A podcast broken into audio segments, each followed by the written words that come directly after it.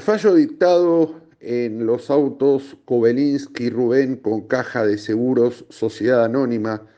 por la Cámara Nacional de Apelaciones en lo Comercial, Sala B,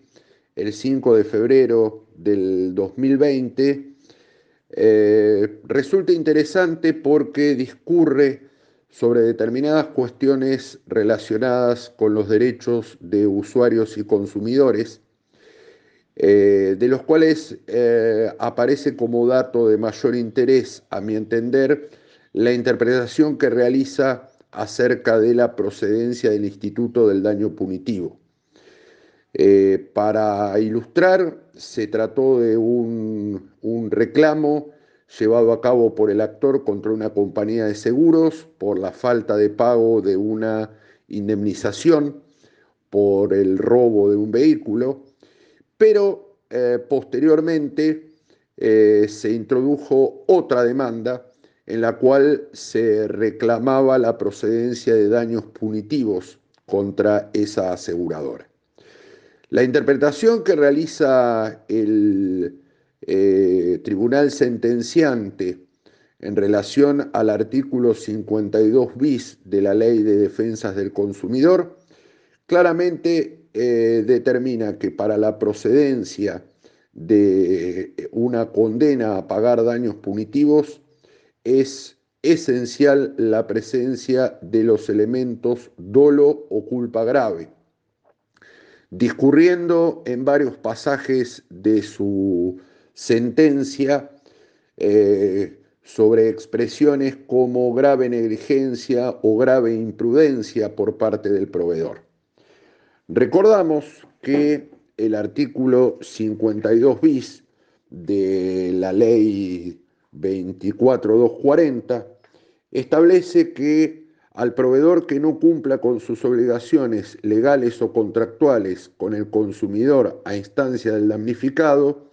el juez podrá aplicar una multa civil a favor del consumidor, la que se graduará en función de la gravedad del hecho y demás circunstancias del caso, independientemente de otras indemnizaciones que correspondan. Eh,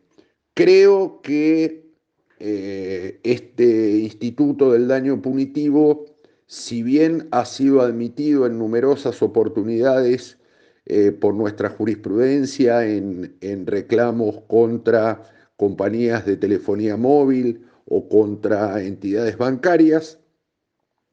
tiene como necesaria condición la existencia de estos factores de atribución, de dolo o culpa grave, dado que, como bien dice el fallo que nosotros estamos eh, mencionando, su naturaleza no es compensatoria ni indemnizatoria. Aclaramos que el daño punitivo es un instituto que nació en, en Inglaterra, que luego fue aplicado en numerosísimas oportunidades en los Estados Unidos y que tiene incorporación legislativa en eh, países como Canadá, Nueva Zelanda, Australia o Irlanda del Norte, y también, obviamente, es receptado en la legislación argentina. Pero, reitero, eh, la interpretación llevada a cabo por el tribunal sentenciante exigiendo la concurrencia de alguno de estos factores, dolo o culpa grave, en la conducta del proveedor, es la que determina un justo medio en la eh, procedencia y en la aplicación de este instituto. Para terminar de ilustrar la cuestión, en la sentencia se rechaza, eh, siguiendo el criterio de primera instancia, eh, el reclamo contra la compañía aseguradora, precisamente por no haberse probado en ninguna de estas,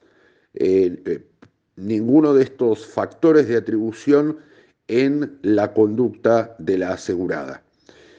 sin perjuicio de otras circunstancias que tienen que ver con el primer pleito deducido por el actor, eh, que si bien influyen en la decisión final de la Cámara de Apelaciones en lo comercial Sala B, eh, no dejan de restarle mérito a esta eh, correcta decisión y el correcto encuadre de la procedencia de este instituto tan importante en materia de derechos de usuarios y consumidores como es el daño punitivo.